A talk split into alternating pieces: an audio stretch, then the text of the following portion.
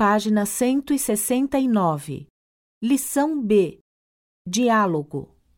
Você se lembra do Antônio? Antônio? Ele era meu amigo quando eu morava na França, lembra? Ah, sei, um alto, magro, de meia idade. Ele tinha bigode e usava umas roupas estranhas, né? Isso mesmo. Ele corria todas as manhãs e à noite ia à sua casa para conversar e sempre levava uma flor para você.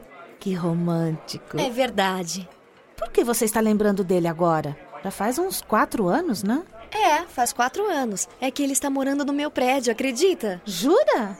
Que legal!